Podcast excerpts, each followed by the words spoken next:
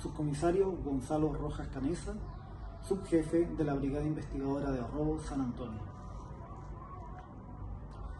Personal policial, mientras realizaba diligencias propias de la especialidad, procedieron a fiscalizar a dos sujetos, los cuales se encontraban acopiando cables de telefonía, estableciendo en dicha fiscalización que estos habían sido sustraídos momentos antes desde calle Barros Luco, en la comuna de San Antonio.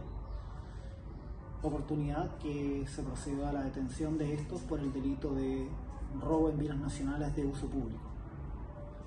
Al cotejo con personal de la empresa telefónica, se estableció que el total del cable sustraído corresponde a 1.4 toneladas de cable de cobre, avaluado en 13 millones y medio de pesos.